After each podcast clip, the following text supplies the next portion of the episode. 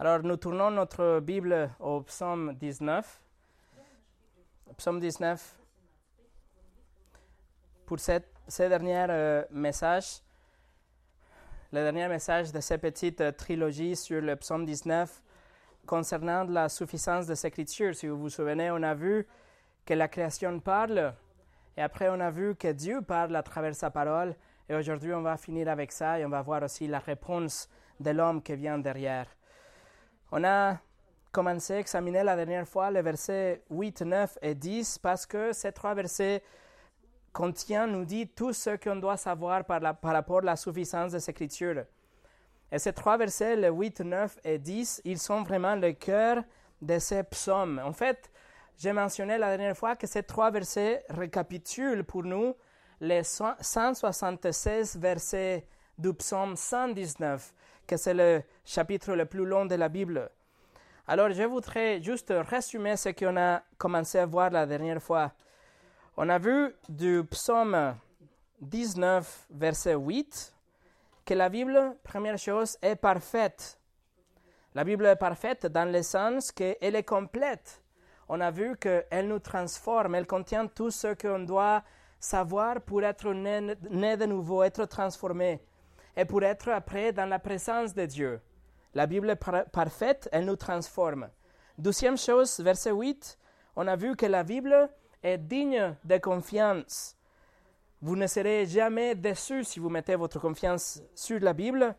La Bible peut changer aussi. On a vu quelqu'un qui a un, esprit ouvert, quelqu'un qui, euh, qui est sans conviction, qui euh, joue avec le péché. Il peut transformer ces personnes-là dans une personne avec de la sagesse, quelqu'un de sage. Et finalement, on a vu la première partie du verset 9 qui nous dit que les doctrines de la Bible, toutes les vérités théologiques que contient la parole de Dieu, nous met dans le, le, bon sentier, la bonne route pour réussir dans la vie, pour être, avoir la paix avec Dieu, avec les autres aussi, et aussi produisent de la joie dans notre cœur.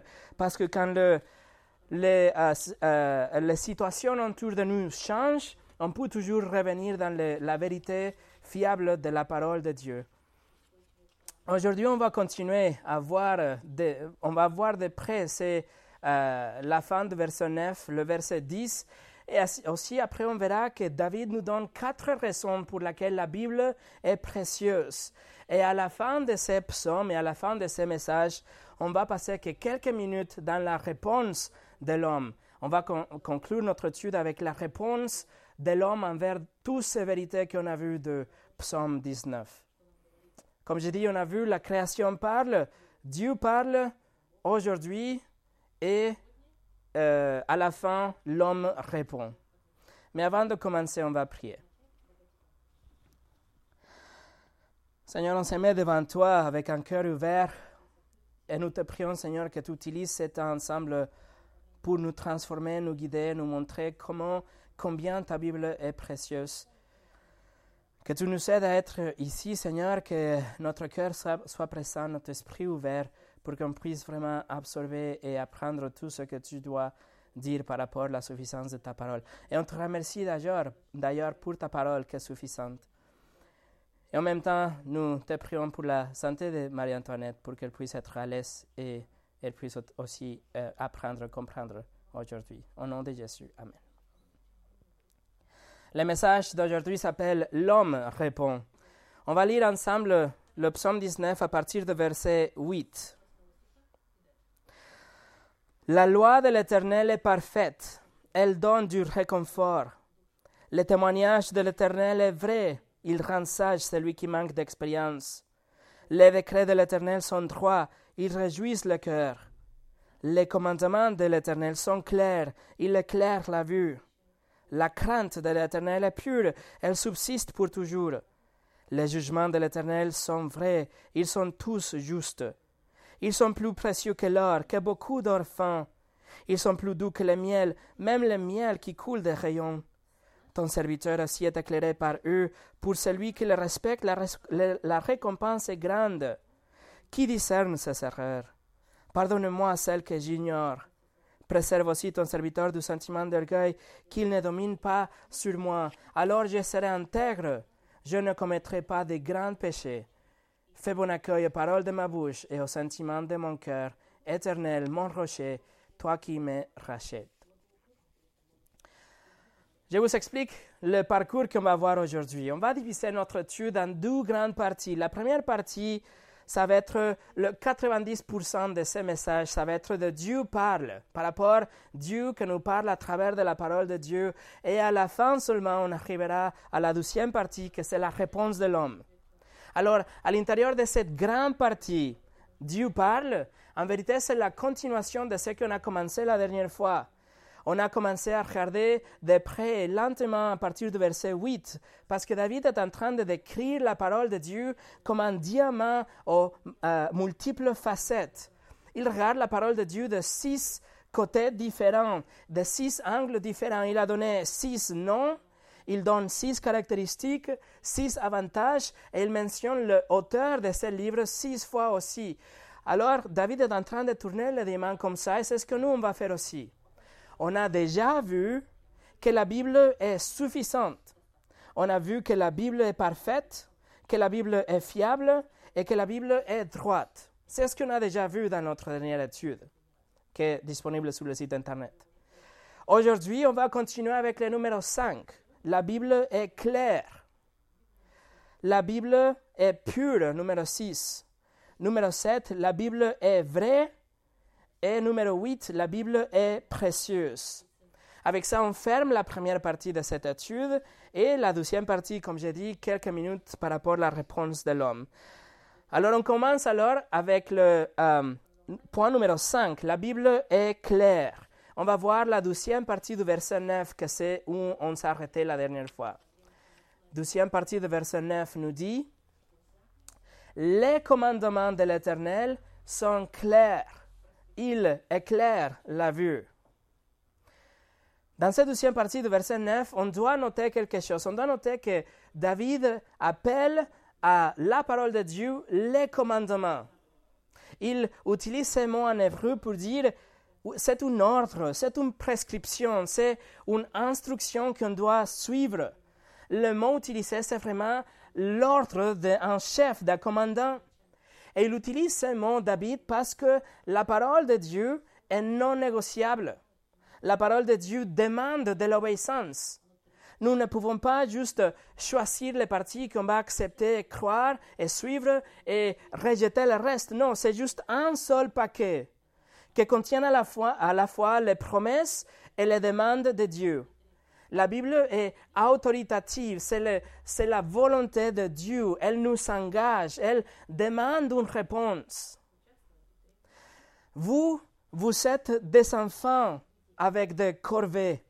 Vous êtes des citoyens avec des obligations, des soldats avec des sacrifices à faire, des serviteurs avec des devoirs à faire. On ne peut pas juste être assis en recevant tout l'enseignement de la Bible et jamais être changé. Non, on doit aussi une responsabilité, nous.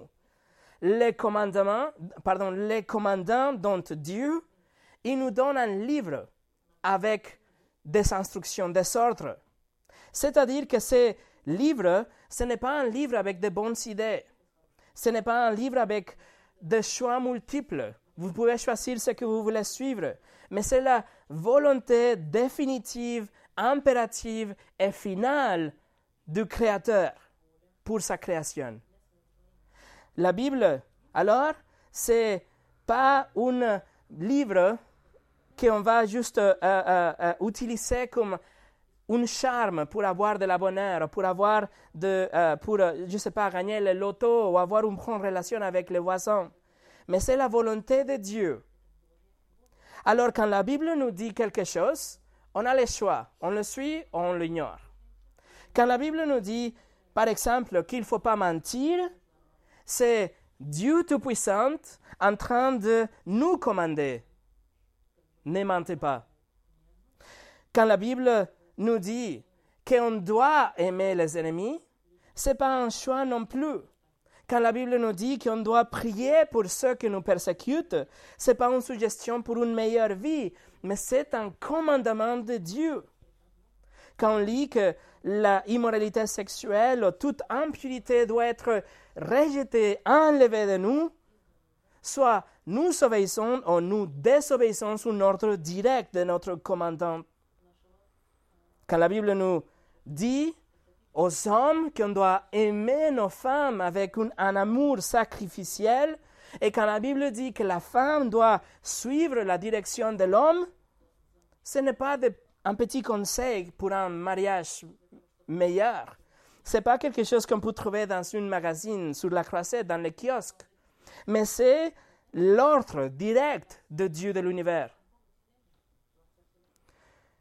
Et aussi, quand on lit que la Bible dit que on doit partager l'évangile avec des autres, ce sont des ordres de marche de notre général. David appelle la parole de Dieu le commandement parce que ce n'est pas une option, c'est l'ordre de Dieu. Deuxièmement, qu'on voit ici, c'est que la caractéristique, les caractéristiques de ces commandements, verset 8, c'est qu'ils sont purs, pardon, ils sont clairs, David écrit, les commandements sont clairs. Et il dit ça, qu'ils sont clairs dans le sens qu'ils sont purs, ils ne sont pas d'impureté. Les commandements de Dieu sont purs, ils sont propres, ils ne sont pas souillés avec des péchés. Les commandements de Dieu, ils sont bons. Ils sont bons pour nous, pour notre société, pour notre bien, pour la gloire de Dieu, pour le progrès de l'Évangile, le progrès du royaume de Dieu, la préservation de la société. Les commandements de Dieu sont bons, sont purs, sont clairs. Dieu n'est pas un Dieu égoïste ou, ou partiel que, que veut nous donner des commandements juste comme des contraintes. Mais il a donné tout ça pour nous faire vivre et profiter la vie avec les autres aussi. Mais le mot utilisé en hébreu pour clair, c'est le mot bar en hébreu. Et ça veut dire plutôt un éclat, une luminosité. Dans un sens, les commandements de Dieu sont tellement clairs ou tellement purs, tellement propres, qu'ils reflètent la lumière de Dieu. Ils donnent une luminosité, un éclat. Les commandements de Dieu sont une lumière brillante. La radiance, la, la luminosité de Dieu est, est reflétée, le caractère de Dieu est reflété là. Jean Calvin a écrit Les Écritures sont comme un paire de lunettes qui chasse les, ténèbres et nous donne une vision claire de Dieu. Les commandements nous montrent comment Dieu vraiment est. S'il nous dit qu'il ne faut pas commettre de l'adultère, c'est parce que Dieu est fidèle. S'il nous dit, les commandements nous dit qu'il ne faut pas mentir, c'est parce que Dieu est la vérité, etc. Alors cette pureté, cette euh, luminosité de la parole de Dieu nous aide à vivre aussi, nous guide dans, le, dans les eaux bueuses de cette société. Il nous montre le chemin au milieu de toute cette saleté qu'on a autour de nous. Et ça, c'est exactement le bénéfice, l'avantage qu'on voit à la fin du verset 9. David écrit, les commandements de l'Éternel sont clairs, il éclaire la vue. Il nous donne cette luminosité. Il nous laisse voir clairement qu'est-ce que c'est le bien, la volonté de Dieu, les mensonges, les choses du diable? Autrement dit, on n'a pas besoin des aveugles pour nous guider. Nous, on peut avoir dès la Bible la lumière pour nous laisser guider. C'est-à-dire qu'on n'a pas besoin vraiment des traditions des hommes pour nous dire comment on peut être euh, pardonné par Dieu. On n'a pas besoin de scientifiques pour nous proposer des théories par rapport à l'origine de l'univers. On n'a pas besoin du Sénat de la République pour redéfinir le mariage ou des cliniques autour de nous pour nous convaincre que c'est OK de tuer un bébé à l'intérieur d'une mère. Ou la société pour promouvoir la redéfinition des genres. Ou des églises libérales pour unifier les rôles de l'homme et de la femme et accepter le divorce sous n'importe quelle circonstance.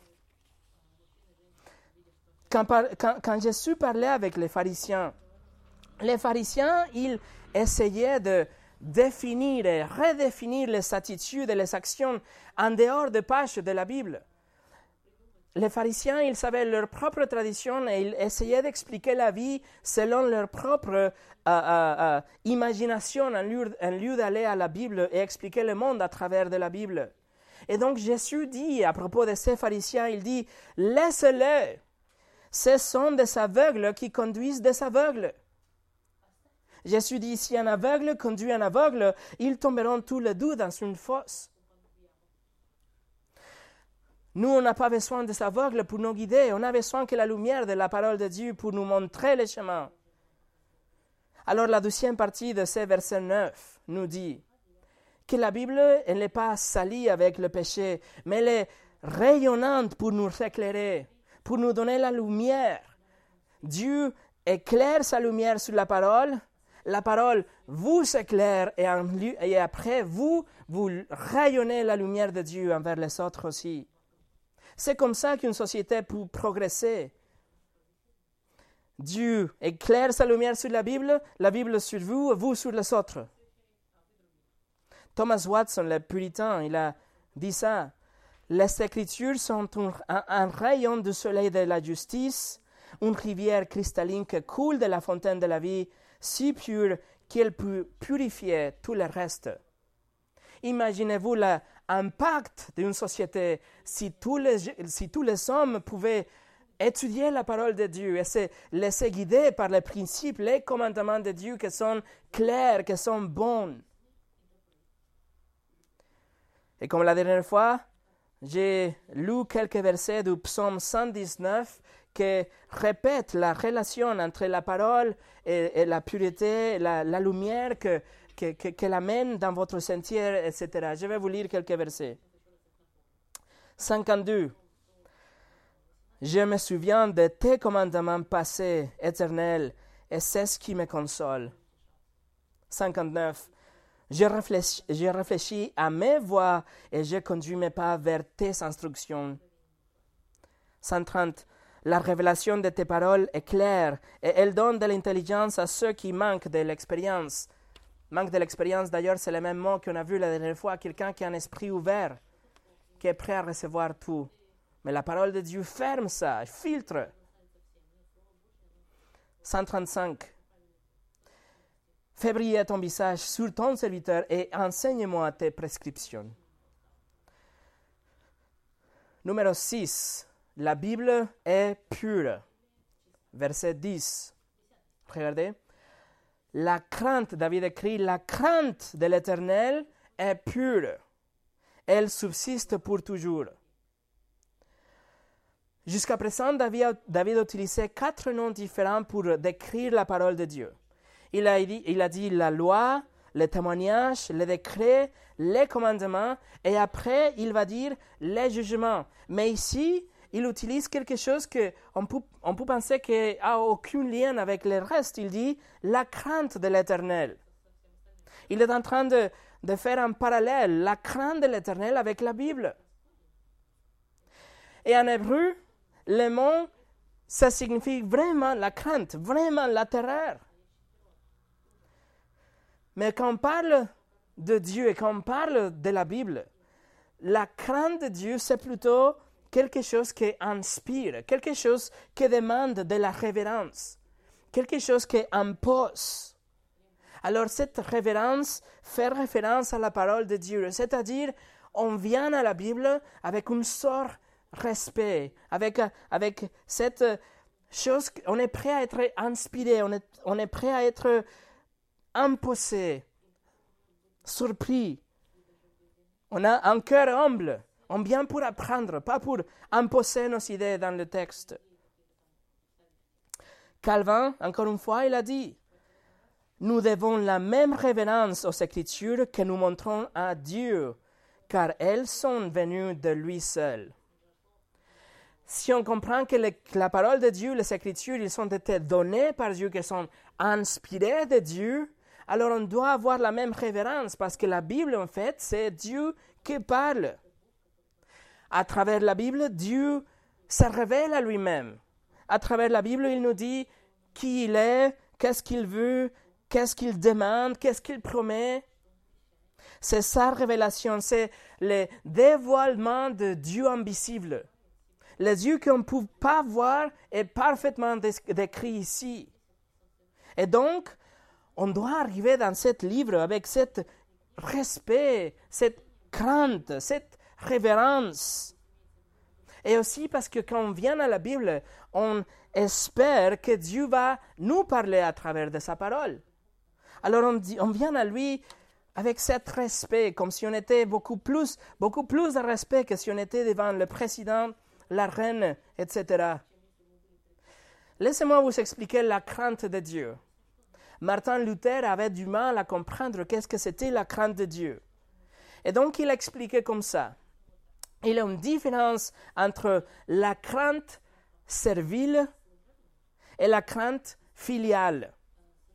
La crainte servile ou la crainte d'une soumission aveugle et excessive, c'est la sorte de crainte que a quelqu'un qui vit dans une chambre de torture, un prisonnier qui vit dans une chambre de torture, et il y a cette peur extrême envers son exécuteur, les gardiens, les bourreaux.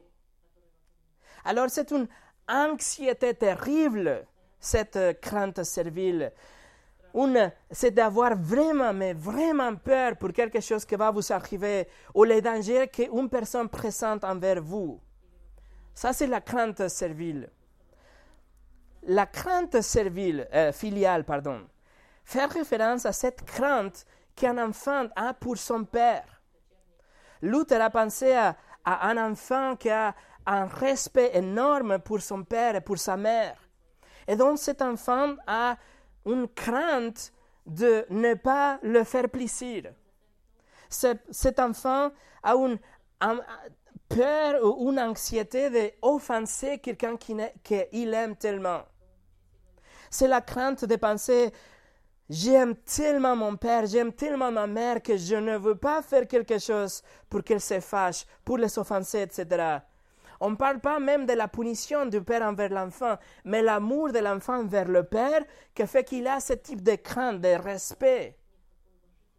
Il a peur de déplaire son papa et son maman parce qu'ils sont la source de la sécurité et l'amour pour cet enfant. Ça, c'est la crainte de Dieu. Il est le Père, nous, nous sommes les enfants, et nous ne voulons pas déplaire Dieu. Nous ne voulons pas faire quelque chose qui va lui offenser. De la même façon, nous n'allons pas nous approcher de Dieu d'une façon légère, d'une façon sans respect, parce qu'on comprend qu'il est Dieu Tout-Puissant, et nous, on n'est que la création, les créatures. On vient à lui avec un respect et une révérence. Dans le livre de Lévitique, chapitre 10, on a un épisode où il avait les deux fils de Aaron. Et il vient pour offrir de l'encens à Dieu. Mais au lieu de prendre le feu pour allumer l'encens de l'autel, comme c'était prescrit, il prend le feu d'une autre source. Et donc, la Bible l'appelle un feu étranger ou un feu non autorisé. Le résultat, du feu est descendu du ciel et a consommé ces douze hommes dans un instant. Pourquoi? Parce qu'ils sont approchés de Dieu, ils se sont approchés de Dieu d'une façon négligente, d'une manière irrévérencieuse, d'une façon qui n'était pas prescrite. Offrir de l'encens, c'était une bonne chose, mais leur attitude était corrompue. C'était pas sérieux, c'était comme un jeu. Ils sont approchés de Dieu sans crainte, à la légère. C'est pour ça que Paul écrit aux Corinthiens, et on lit ce texte chaque fois qu'on partage la Sainte Seine. Paul écrit aux Corinthiens qu'il ne faut pas prendre la Sainte Seine d'une façon indigne. Il, il, dit qu'il faut s'examiner, qu'on doit nous examiner, nous repentir et après prendre euh, la Sainte Seine. Pourquoi? Il dit parce qu'en conséquence, beaucoup d'entre vous, Corinthiens, il dit, ils sont malades. Et beaucoup d'entre vous, Corinthiens, ils sont même morts parce qu'ils viennent à la Sainte Seine sans aucun respect, sans aucune révérence. Alors nous, on doit cultiver une peur sainte, une crainte révérencieuse, une attitude de respect. On doit cultiver une humilité permanente dans notre vie, une attitude respectueuse. Quand on parle de Dieu, quand on parle à Dieu dans nos prières, quand on chante à Dieu, quand on fait des choses pour Dieu, on doit avoir cette attitude de respect. Et cette crainte ne peut pas être cultivée que si on est exposé à la parole de Dieu. Parce que la parole de Dieu nous révèle à quel point il est saint, à quel point il est effrayant même, à quel point il est séparé de, de péché, à quel point il décide que nous soyons aussi séparés de tout ce qui est euh, péché et du monde. Le verset 9 alors nous dit que la crainte de l'Éternel est représentée par la Bible. Il fait les parallèles, la loi de Dieu, les commandements, etc., la crainte. La crainte de Dieu est la Bible. Elle nous dit, elle est pure parce que, et elle dit, elle subsiste pour toujours. Elle est pure parce que elle n'a pas du mal. Elle est pure parce qu'elle n'a pas adultéré.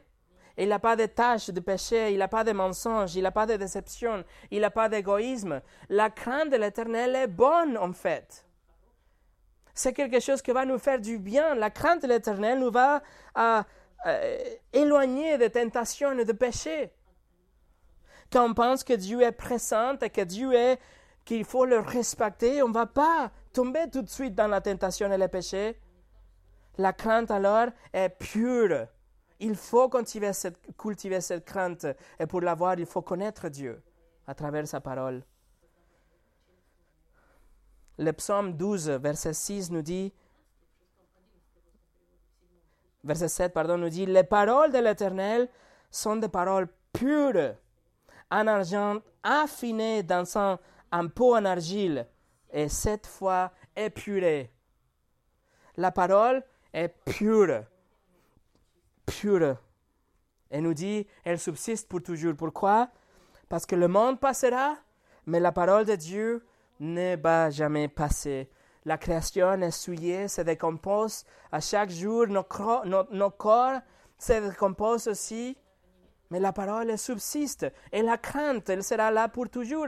Même quand on sera au paradis, on aura ce respect envers le Dieu de l'univers, le roi des rois. Jésus a dit ça. La parole subsistera pour toujours. Elle est éternelle, la parole de Dieu. parce que la parole de Dieu contient la volonté de Dieu pour son peuple, et cette volonté ne change jamais et ne finira jamais non plus. Alors je vous lis quelques versets du psaume 119 qui va reformuler aussi cette relation entre la parole, la crainte, euh, le fait que cette crainte nous aide à euh, nous battre contre la, contre la tentation, etc. Verset 9. Comment le jeune homme rendra-t-il pur son sentier en se conformant à ta parole? Verset 11. Je serre ta parole dans mon cœur afin de ne pas pécher contre toi. Verset 38. Accomplis envers ton serviteur ce que tu as promis à ceux qui te craignent. Verset 101. J'écarte mes pas de tout mauvais chemin afin de me conformer à ta parole. Numéro 7. La Bible est vraie. Voici la dernière, la dernière phrase par rapport à la suffisance de l'Écriture se trouve à la fin, la deuxième partie du verset 10. C'est marqué Les jugements de l'Éternel sont vrais, ils sont tous justes. Le mot pour euh, jugement parfois est traduit comme règle ou comme statut, mais en vérité, ça doit être jugement parce qu'il fait référence à cette, ce véridique du juge, la décision finale que ferme un cas. La décision qui arrête toute conversation, c'est la décision finale du juge. Et David appelle la Bible le, jugement de Dieu, de l'Éternel. Parce que quand la Bible rend un verdict, ça c'est final. Il n'y a pas de changement après. Dieu a déjà tout décidé en tant que la plus haute autorité de l'univers. Il a déjà donné sa décision judiciaire finale et définitive. Le verset 10, il nous dit que ces jugements sont vrais. Mais le mot émettre peut être traduit aussi comme faible, euh, pardon, ferme, ou fiable, ou fidèle, ou sûr les jugements, ils sont fiables, sûrs, fidèles, fixes. Dieu a déjà décidé, mes amis. c'est pas une question. Dieu a déjà décidé que toute personne qui n'accepte pas Christ comme leur Seigneur et leur Sauveur passera l'éternité en enfer. C'est décidé. Il n'y a pas de euh, euh, n'a pas de pénitence ou de contribution ou de, de bonnes œuvres qu'on fait envers les autres qui, qui fera que les juges changent sa décision. C'est déjà fixe. Le Dieu de l'univers aussi a déjà décidé qu'il n'y a qu'un seul moyen pour être pardonné. Une seule, pas un ennemi ou deux. Il a dit que c'est d'accepter la mort et la résurrection de son Fils Jésus dans notre place. Il a dit que si on reconnaît notre péché et si on reconnaît notre punition imminente et si on se jette au pied de sa miséricorde, il nous fera grâce et il va nous pardonner et nous laissera rentrer au paradis. C'est décidé, alors il ne faut pas le douter. Si vous avez déjà accepté Jésus comme votre Seigneur et votre Sauveur, c'est ferme, c'est fixe. Charles Spurgeon a dit les décisions judiciaires de Dieu, ainsi qu'elles sont révélées par la loi ou illustrées dans l'histoire de sa providence, sont la vérité même, sont la vérité même et se recommandent elles-mêmes à tout esprit qui, ne qui se tient dans la vérité. Non seulement leur puissance est invincible, mais leur justice est irréprochable. Qu'est-ce que ces jugements vont produire en nous? La justice, c'est ce que le verset nous dit. Savoir que les jugements de Dieu sont fixes, qu'ils sont prêts, qu'ils sont fermes, nous donne une justice. Pourquoi? Parce qu'ils sont la justice. L'ensemble de l'Écriture, l'ensemble de la Bible nous dit ce qui est juste, nous dit ce qui est bien, nous dit, comment on peut avoir ou, vivre une vie pieuse. Comment est-ce qu'on peut avoir une vie selon la volonté de Dieu? L'ensemble de la Bible nous dit comment on peut être quelqu'un de juste, quelqu'un de bien.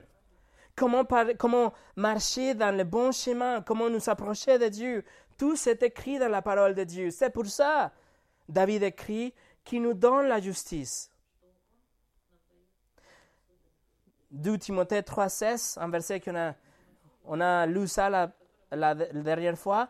Paul écrit Toute écriture est inspirée de Dieu, est utile pour enseigner, pour convaincre, pour corriger, pour instruire dans la justice, afin que l'homme de Dieu soit formé et équipé pour toute œuvre bonne. Alors on a dans la Bible tout ce qu'on a besoin pour vivre une vie pieuse, une vie bien. Et numéro 8, la Bible, la Bible est précieuse.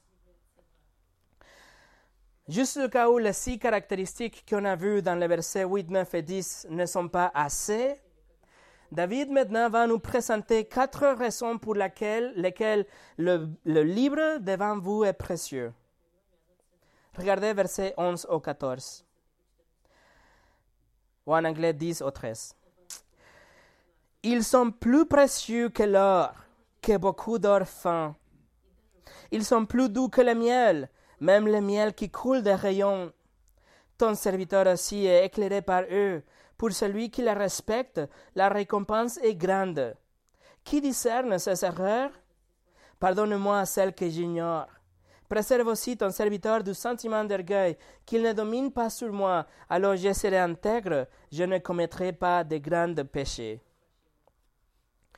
Mes amis, la Bible est précieuse. Premièrement, le verset 11 nous le dit, elle est notre plus grande possession. David ici, dans le verset 11, il s'imagine la chose la plus convoitée dans ces jours. Il s'imagine la chose la plus précieuse dans ces jours. Il dit l'or. Il dit ta parole est plus précieuse que l'or. Et tout de suite, il se corrige lui-même. Il dit, non, non, non, pas que l'or, que beaucoup d'or fin. Et il continue, il dit, ta parole est plus doux que le miel, même le miel qui coule des rayons.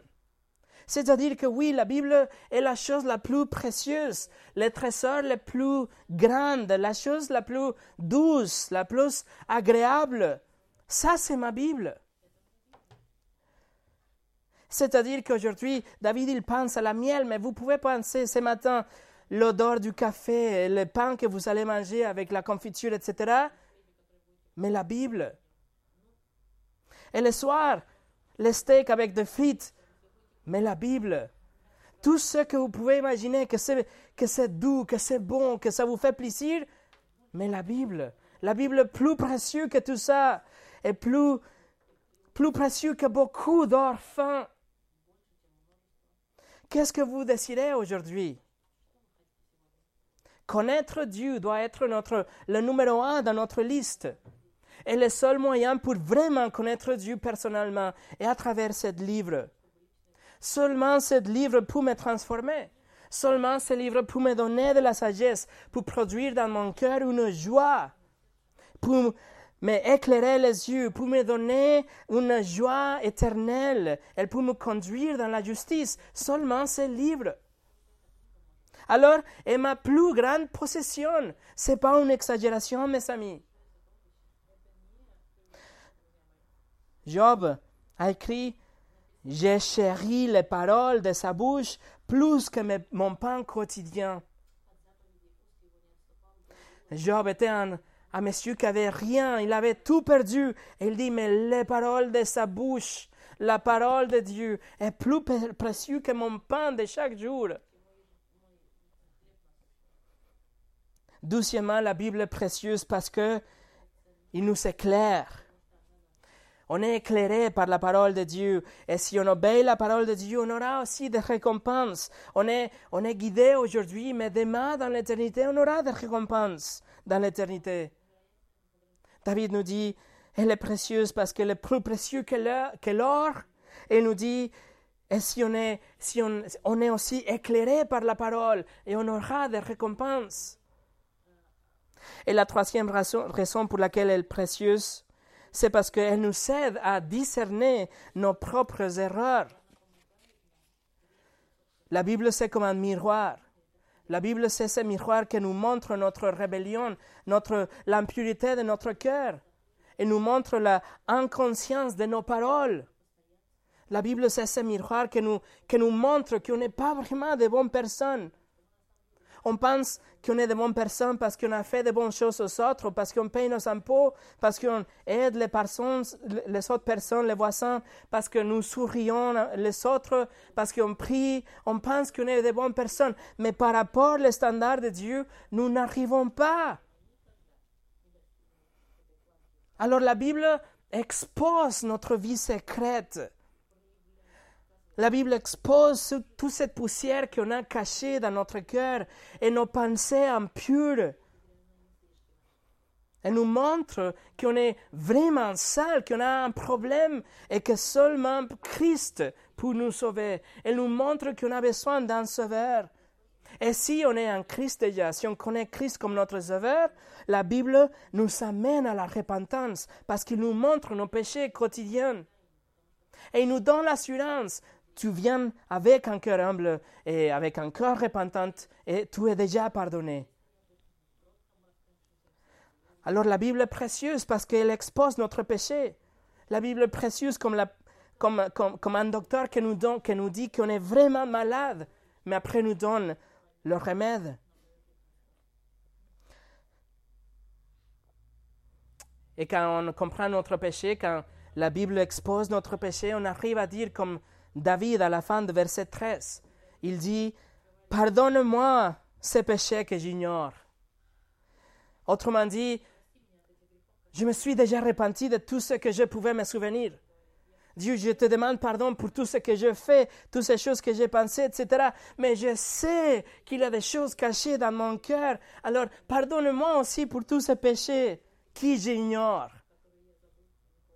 C'est ce que David a prié dans le psaume 139 il a dit, examine-moi, examine-moi, oh Dieu, et connais mon cœur, mets-moi moi à l'épreuve et connais mes pensées. David dit, Regarde si je suis dans une mauvaise voie et conduis-moi dans la voie de l'éternité. David demande à Dieu d'être de, examiné, que les péchés soient exposés pour qu'il puisse continuer à se repentir et grandir dans cette sanctification, être pardonné, être plus près de Dieu. Alors la Bible est précieuse parce qu'elle expose notre péché, elle nous examine à l'intérieur. Et la quatrième raison pour laquelle la Bible est précieuse, c'est parce qu'elle nous garde humbles dans le verset 14. David écrit Préserve-moi du sentiment d'orgueil. Préserve-moi pour que je ne pêche encore plus. Si j'ai un cœur orgueilleux, je vais tomber dans, de, dans beaucoup péchés. Mais préserve-moi d'un cœur orgueilleux pour que je ne pêche plus. C'est important, juste un, un nom, une note pour la traduction en français. C'est important de noter que la dernière partie du verset 14 est marquée Alors, je serai intègre, je ne commettrai pas de grands péchés. Et donc la traduction en français nous donne l'impression que David est en train de... Il, est concerné à cause de ses grands péchés, comme s'il a des petits péchés, que c'est OK, mais il ne veut pas commettre de grands péchés. Mais en vérité, en hébreu, le mot pour grand, ce n'est pas une qualité de péché, mais une quantité de péché.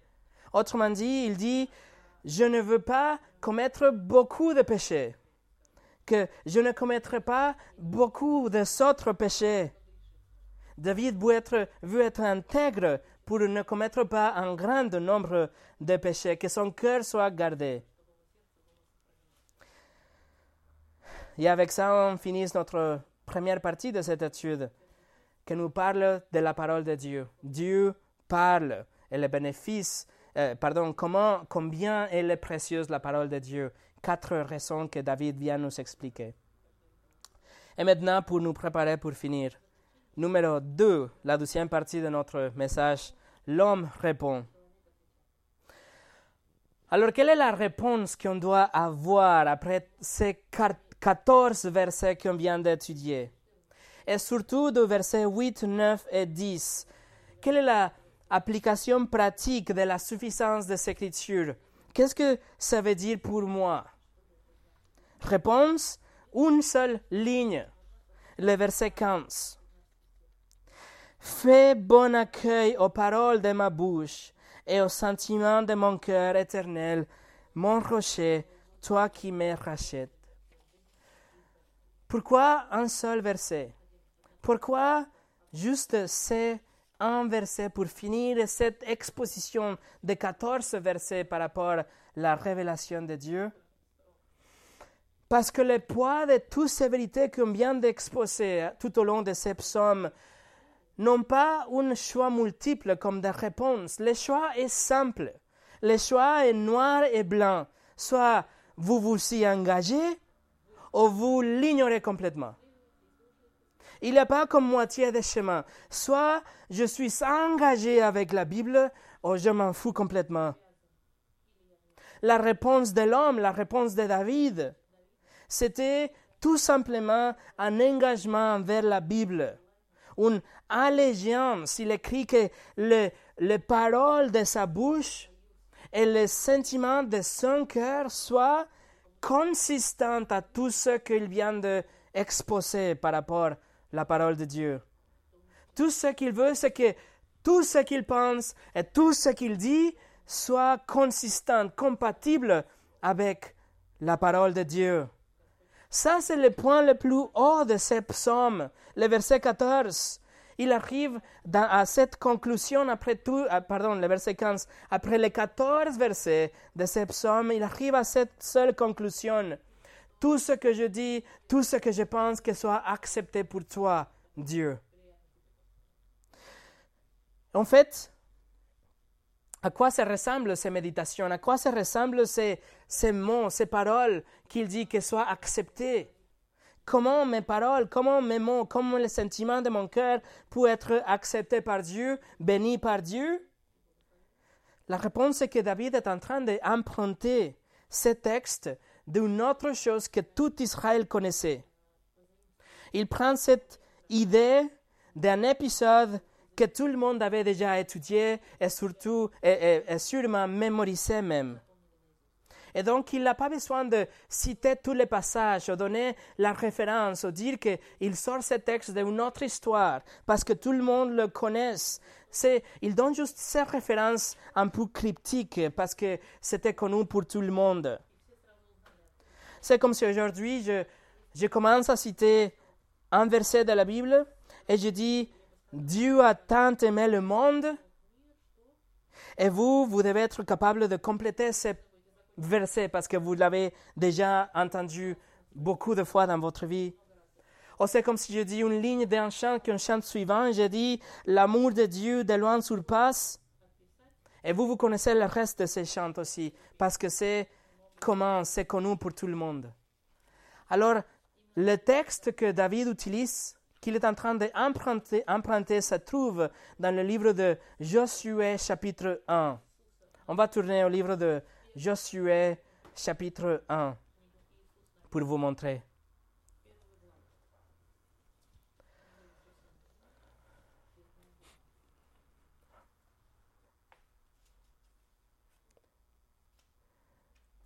Josué chapitre 1, Moïse vient de décéder. Et Dieu manda à Josué de mener, de guider le peuple d'Israël euh, vers la terre promise. Et il y a ces versets que tout le monde connaissait. C'est un verset que c'est tellement important pour l'histoire d'Israël et pour tous les croyants en fait. Regardez le verset 8. Dieu dit que ce livre de la loi ne s'éloigne pas de toi. Médite-le jour et nuit pour agir avec fidélité conformément à tout ce qui est écrit car c'est alors que tu auras du succès dans, les, dans tes entreprises. C'est alors que tu réussiras. Les paroles de la bouche de David, le sentiment du cœur de David pour qu'il soit accepté par Dieu, il sort du livre de la loi, de la parole de Dieu. Il dit, euh, Josué, Dieu, Dieu dit à Josué que ces livres ne départ jamais de toi. Que ce livre soit ta méditation le jour et la nuit. Que tu le obéisses tout le temps. Et donc, tout sera prospère. Tu vas réussir. Ça, c'était le message dans les jours de David, pardon, dans les jours de Josué, que tout le monde connaissait dans les jours de David. Et quand David écrit que les mots de ma bouche, que le sentiment de mon cœur soit acceptable par toi, il est en train d'utiliser ce, texte de Josué.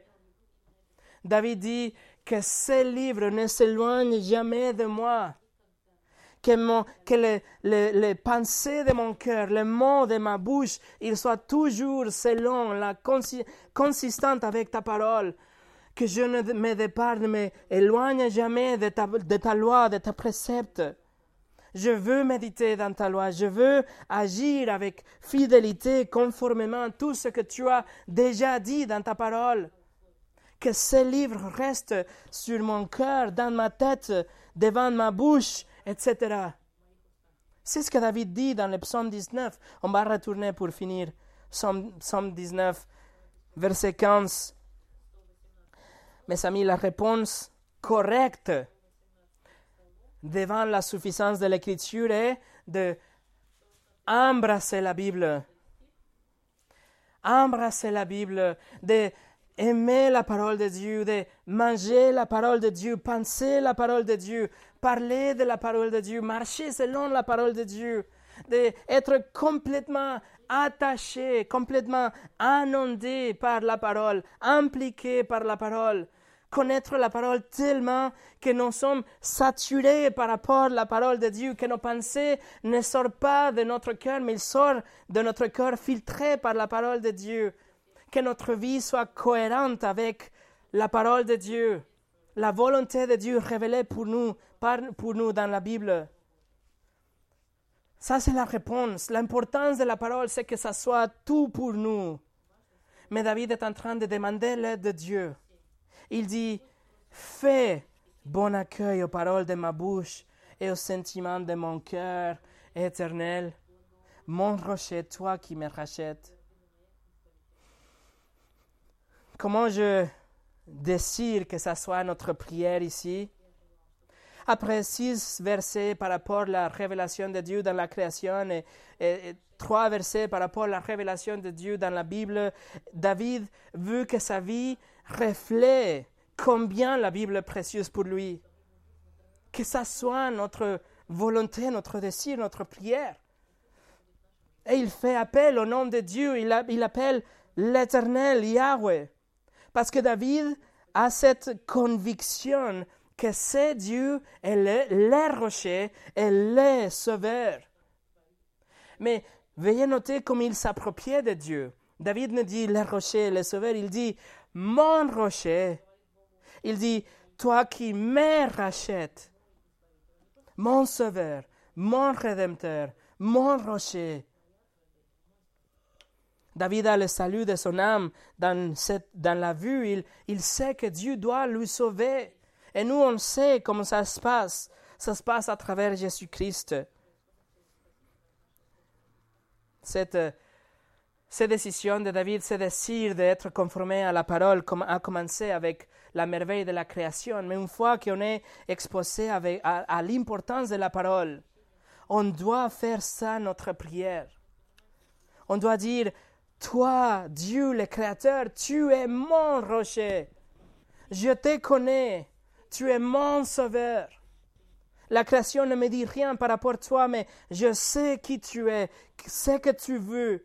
Je veux te suivre. Maintenant, Dieu, que ma vie soit consistante, que ce livre ne s'éloigne pas de moi. Pourquoi? Parce que c'est la parole suffisante de Dieu. C'est la parole suffisante de Dieu. Prions.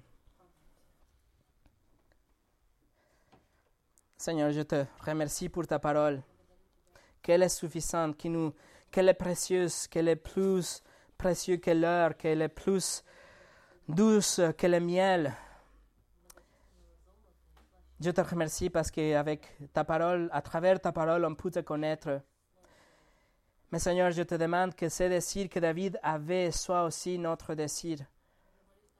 Que ce livre ne s'éloigne jamais de nous. Que si on va dans une autre église, si on reste à la maison pendant la semaine, si on fait des affaires, si on a des problèmes avec les enfants, si on, si on regarde des choses qu'on ne doit pas regarder, etc. Que ce livre soit toujours notre guide que ce livre soit toujours notre limite, ce qui va nous guider, limiter et donner la lumière pour notre sentier. Seigneur, qu'on puisse te connaître beaucoup plus, qu'on a cette faim, cette soif pour te connaître. Et que quand on vient ici, vient avec cette euh, euh, euh, désir, cette joie de on va entendre la parole de Dieu. Mais Seigneur, nous te remercions parce que ce livre est disponible dans toutes nos maisons, dans tous les formats. Et tellement de gens sont morts pour la protéger, pour la traduire, qu'aujourd'hui on peut profiter, bénéficier. Et parfois on oublie tous ces sacrifices. Mais Seigneur, que ce soit un rappel. Que ce livre ne départ jamais. Que ce livre ne soit jamais éloigné de notre cœur. Et que les mots de notre bouche et les sentiments de nos cœurs soient agréables accepté par toi. Au nom de Jésus. Amén.